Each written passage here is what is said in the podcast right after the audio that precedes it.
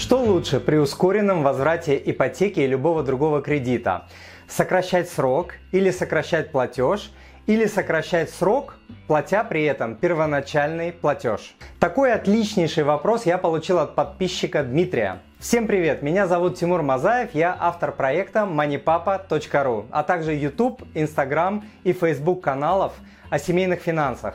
Я финансист с 20-летним стажем, а также человек, который прошел через сотни тысяч долларов кредитов всех мастей и выплатил их в разы быстрее срока, и кто направил все высвобожденные деньги на создание пассивного дохода, на который я сейчас в большей степени и живу. Если вам понравится данный подкаст, то, пожалуйста, подпишитесь на мой канал и оставьте отзыв на iTunes или в Google подкастах. Или просто пришлите мне электронное письмо с вашим отзывом. Я читаю все отзывы лично. Заранее большое спасибо. Смотрите полную версию сегодняшнего подкаста по ссылке в описании. Дмитрий, спасибо за вопрос.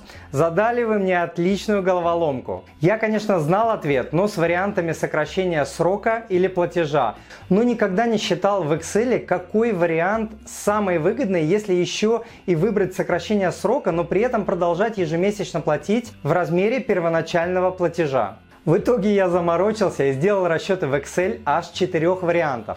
Для простоты примера я взял кредит размером в 1 миллион рублей под 10% на 5 лет. Дополнительная сумма, то есть ускоренный возврат, я взял в размере 5000 рублей в месяц. Я рассчитал следующие варианты. Первый – оплата по графику, чтобы можно было сравнить с другими вариантами. Второй – сокращение срока при ускоренной оплате. Каждый месяц изначальный платеж плюс 5000 рублей.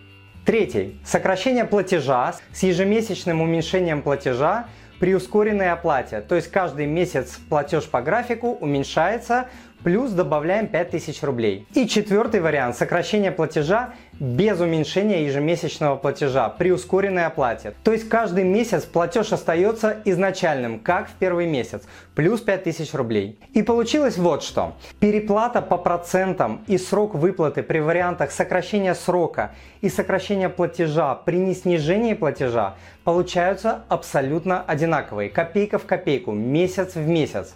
Математически это именно так. Но если не сокращать срок, уменьшая при этом платеж, то получается, получаешь еще и некую гибкость. То есть в случае чего, например, потери работы, можно перестать платить ускоренно, пережить проблему, платя минимальные на тот момент платежи, и позже, когда дела поправятся, вернуться к ускоренному темпу.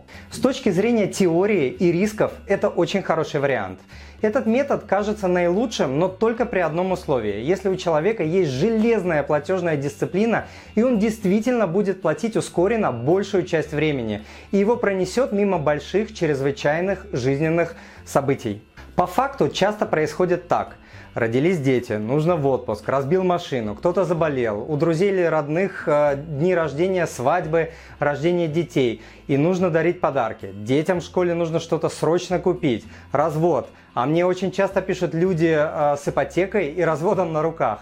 Поступление детей в учебные заведения. Нужно срочно лечить зубы. И т.д. и т.п. Я могу продолжать бесконечно. В итоге человек перестает платить ускоренно, ведь столько более важных и неотложных дел. Это очень-очень частая история. Я знаю это не только по статистике, но и уже по тысячам историй подписчиков и клиентов. Говорить себе, что со мной этого не произойдет, по меньшей мере глупо. Интересно, что по американской статистике, где, как мы все думаем, люди живут намного лучше, и ставки по ипотеке у них всего 2, 3, 4%, и зарабатывают они по несколько тысяч долларов в месяц, и все такое, платить, черт возьми, ускоренно не хочу. Так вот, согласно статистике, 97,3% американцев каждый из которых, беря ипотеку, мечтает вернуть ее ускоренно, не платит по ипотеке ускоренно систематически.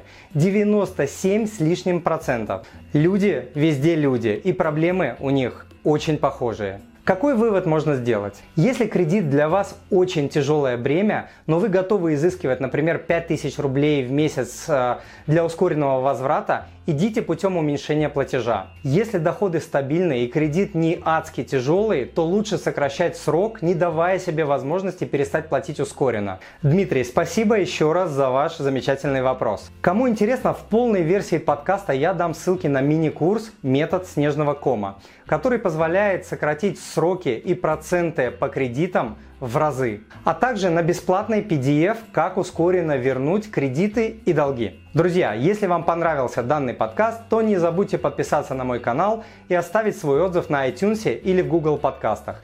Или просто напишите мне электронное письмо с вашим отзывом. Я читаю все отзывы лично. Заранее большое спасибо. Смотрите полную версию сегодняшнего подкаста и скачайте все полезные материалы, о которых я сегодня говорил, по ссылке в описании. А я желаю вам благополучия в финансах, в семье и по жизни. С вами был Тимур Мазаев, он же Мани Папа.